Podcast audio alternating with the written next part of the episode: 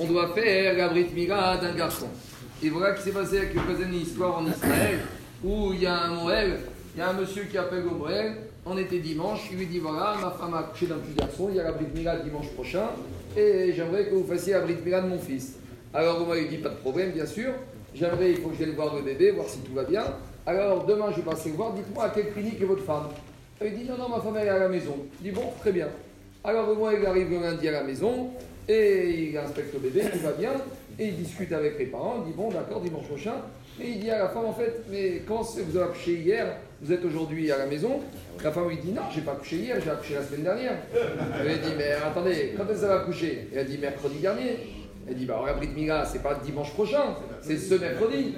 Alors le père lui dit, oui, c'est vrai, mais regardez, mercredi, les gens travaillent, c'est compliqué. On va faire ça dimanche, c'est mieux. Et, ici, une année, j'ai eu une histoire comme ça. Mais je vous promets, c'était un problème de traiteur. C'était pendant qu'un mois et de Soukot, il n'y avait pas de traiteur. Ils ont voulu repousser, mais bon, on leur a expliqué, ils ont fait le huitième jour, on s'est arrangé. Mais en tout cas, le monsieur, il dit ah, maintenant, monsieur, il dit, j'ai un problème. Maintenant, j'ai un problème. Euh, le Moël, matin, il dit, il y a une mitzvah dans la Torah qu'on doit faire le huitième jour.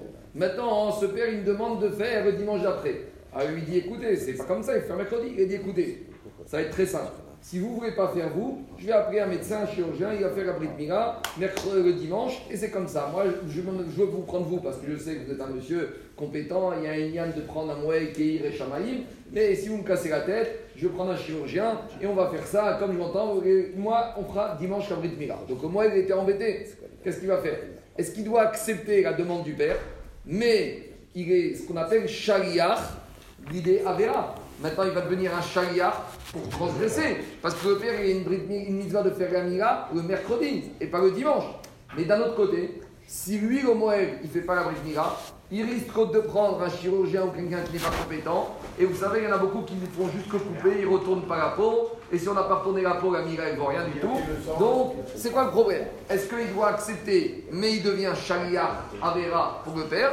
Ou il doit dire, bah, c'est pas mon problème, il n'y a qu'à le débrouiller, moi je fais pas ma Avera. Alors il a été demandé, c'est une question qui est, compliquée. Il a été demandé à Begdor Israël, enfin Kaneski et d'autres, qui lui ont dit, tu dois accepter de faire le dimanche, mais à quelles conditions?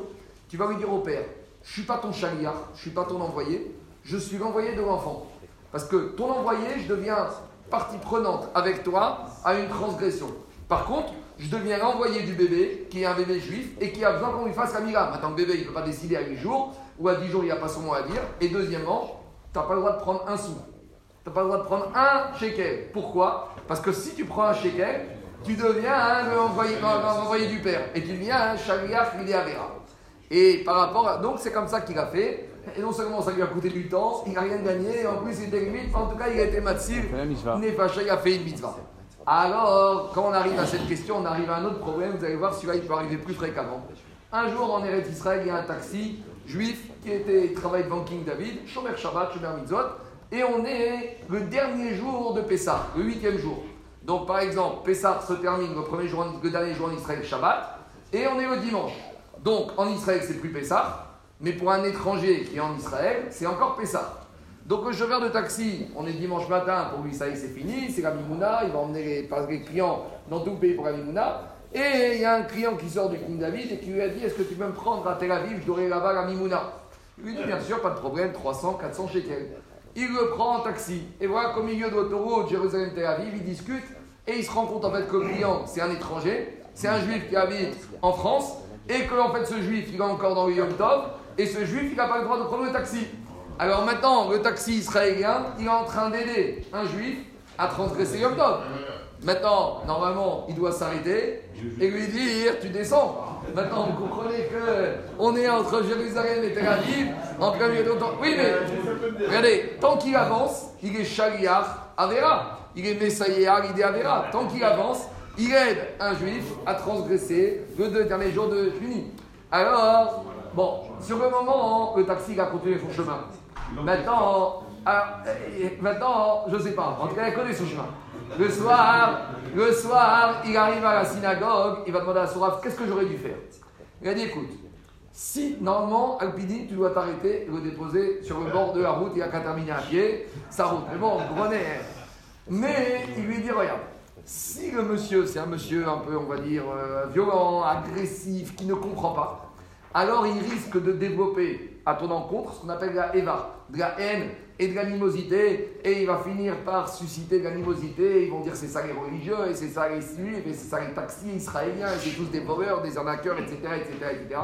Donc ici, il faut le dire comme ça. Si tu avais eu la présence d'esprit de après, je t'aurais dit, tu dois terminer ta course, mais pour ne pas devenir associé, tu ne lui factures pas un shekel. Tu lui fais un coup gratuit. C'est-à-dire que non seulement tu vas rater ton prix, non seulement tu as un risque de t'associer à quelqu'un pour faire une avéra, mais tu n'as pas le choix. Pourquoi? Parce que si tu t'associes à lui, tu deviens Messaïa, Gidva, Avera. Donc c'est toujours le même principe.